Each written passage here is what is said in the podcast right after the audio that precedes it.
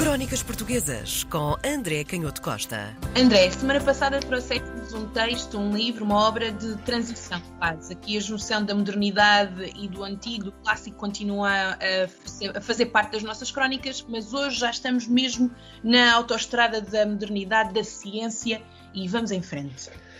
Muito bem dito, a autoestrada da modernidade. Ao contrário daquilo que acontecia na obra de que falámos a semana passada, onde havia, onde havia essa mistura ainda de elementos renascentistas, até com algumas intuições já da, da ciência do século XVIII, aqui temos muito maior clareza, até no estilo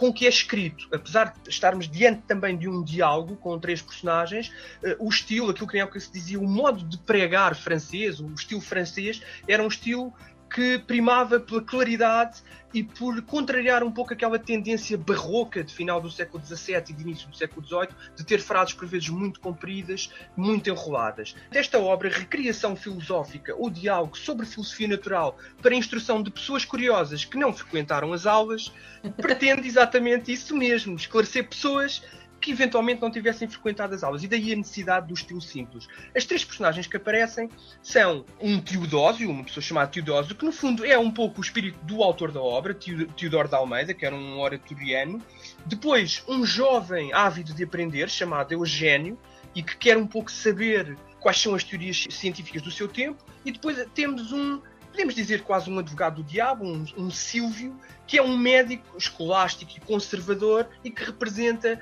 aqui o conhecimento mais obsoleto, mais conservador, menos aberto à modernidade e à racionalidade. Portanto, estas três figuras encontram-se num, num local campestre, bucólico, próximo de Lisboa e discutem vários assuntos. E prova-se de facto este esforço de clarificação quando, por exemplo, o Teodósio um, clarifica o seu discípulo, o Eugênio, e escandaliza o médico Silvio quando diz que nós devemos sempre desconfiar e, antes de mais nada, desconfiar das nossas ideias pela simples curiosidade. E por isso é que o processo científico tinha que ser um processo longo, um processo de crítica ao longo de muito tempo. E, portanto, ele vai dar o exemplo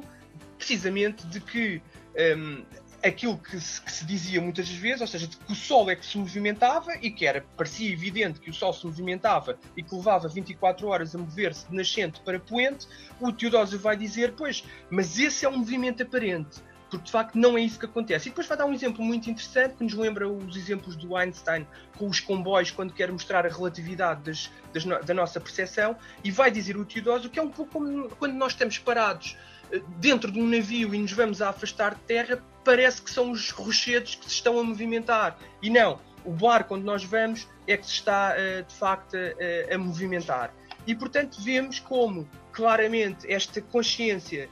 de, do movimento aparente e de que a contra-intuição é fundamental e que é preciso um processo muito, muito, muito escrutinado e de avaliação das conclusões para se poder chegar a algumas certezas é alguma coisa que já está muito clara, ou seja, era preciso ter cuidado com aquilo que a mera curiosidade ou a mera observação podia constatar. Portanto, havia claramente a ideia de que a ciência é uma coisa que vai para além de alguém que é curioso e que se põe a observar as coisas, não é? Que é um bocadinho a pré-história da ciência e é um problema com o qual nós hoje ainda lidamos. Mas de facto as coisas não eram lineares e não foram lineares, e a verdade é que este Theodore de Almeida acabou numa fase difícil da atualidade política em Portugal nesta segunda metade do século XVIII, porque ele tinha algumas ligações, podemos dizer, problemáticas. Ele tinha hum. sido uh, professor da Leonor de Almeida, ligado à família Távora, como sabemos, era amigo do bispo de Coimbra, que foi preso no tempo do Marquês de Pombal, por estar envolvido numa polémica entre o Estado e a Igreja, porque este Dom Miguel da Anunciação, para simplificar, defendia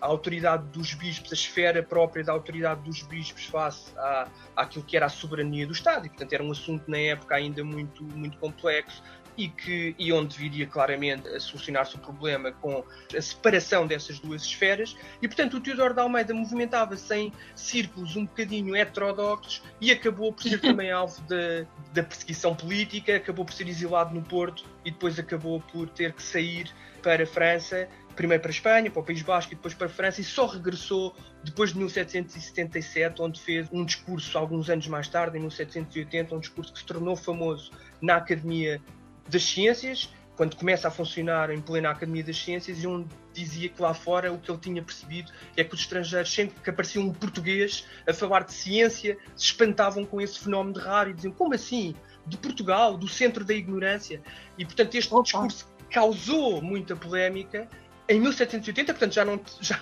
não, não, tem a ver com o Marquês de Pombal, portanto não, não, não colocar tudo às costas também do Marquês de Pombal. A verdade é que este discurso na Academia das Ciências em 1780, e portanto já muito depois, ou já alguns anos depois de, do Marquês de Pombal ter sido ele próprio exilado, acabou por causar muita polémica e a verdade é que o discurso ficou manuscrito até muito tarde, não foi publicado, ao contrário do que acontecia com outros discursos ditos na Academia das Ciências. Portanto, este discurso polémico acabou por não ser impresso, causou muita diversidade e o Teodoro de Almeida, a vida dele mostra como por vezes a vida do cientista não é fácil. Ainda hoje, não é? É verdade. Crónicas Portuguesas com André Canhoto Costa.